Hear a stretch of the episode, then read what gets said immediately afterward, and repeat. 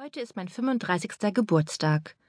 Ich habe kein Geld, keinen Mann, keine Kinder, keinen Job, kein geregeltes Sexleben, keine Vollautomatik-Kaffeemaschine mit super Milchschaumgarantie, keine wöchentlichen Friseurtermine, keine wöchentlichen Nagelstudiotermine, keine wöchentlichen Bikinizone-Enthaarungstermine, keine Satinbettwäsche, keine Übergangsjacke, keine Gästetoilette, keine Brunch-Verabredungen, keine Lunch-Verabredungen, keine Dinnerverabredungen, kein Bausparvertrag, keine Riester-Rente, keine Lebensversicherung, keine Altersvorsorge, kein Sparbuch, keine Payback-Punkte-Sammelkarte, kein Zweitwagen, keine Aktien, kein Urlaub, keine Stammkneipe, kein Lieblingsitaliener, keine Mitgliedschaft im Fitnessclub, kein Vorsitz im Verein, kein Verlangen nach Normalität, kein Verlangen nach Alltag, kein Verlangen nach mehr keinen klaren Kopf, keinen gesunden Körper, keine Ahnung von allem, keine Ahnung von mir, keine Ahnung vom Leben. Heute ist mein 35. Geburtstag.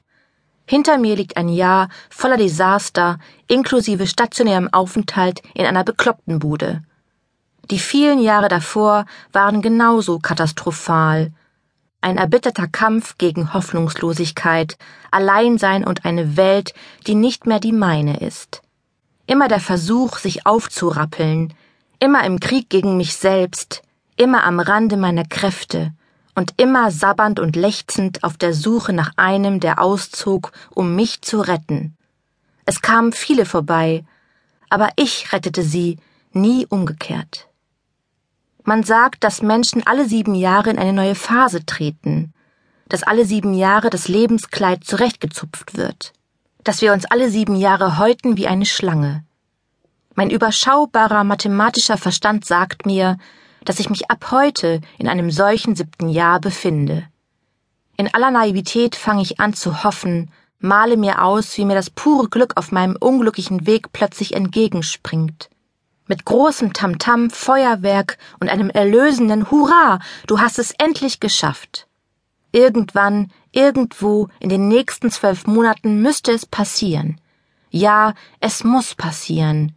Oder eben nicht. Mir fällt auf, dass ich aus meiner neuen Lebenszahl die Quersumme acht bilden kann. Ich mag die acht. Sie ist rund und kugelig, geschlossen und anders.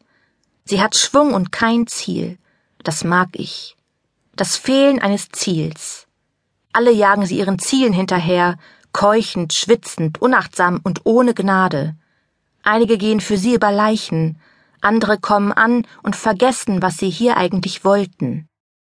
Ich erinnere mich an Der Vagabund, eine kanadische TV-Serie. Im Mittelpunkt stand ein streunender Wolfshund, der durch die Welt zog und Jagd auf alles Böse machte. Er half den Schwachen, verteidigte sie und verlangte dafür keinen Dank, sondern verschwand immer wieder spurlos und ohne Ziel. Tränen überströmt vor Rührung saß ich, damals noch im Mini-Format, vor der Flimmerkiste und glotzte. Ich wollte so sein wie er, immer da und immer weg. Es sah so leicht aus. Heute weiß ich, dass Vagabundieren verdammt anstrengend sein kann. Ich bin das jüngere von zwei Kindern. Mein Bruder, vier Jahre älter, ist das Paradebeispiel eines braven Sohns. Er trank nie, rauchte nie, rebellierte nie und räumte jeden Tag unaufgefordert sein Zimmer auf. Er liebte Physik und Mathematik, Logik und Rätselaufgaben. Er blieb ruhig in seinem Zimmer, spielte Commodore 64 oder las bis in die Nacht Perry Roden Bücher und Geo-Zeitschriften. Er prahlte nie mit Frauengeschichten oder machte sich irgendwas aus schnellen Autos. Er ging gerne zur Schule, war wissbegierig und lieferte gute Zeugnisse. Er brachte freiwillig den Müll raus, half beim Holzhacken, beim Rasenmähen, beim Einkäufe tragen.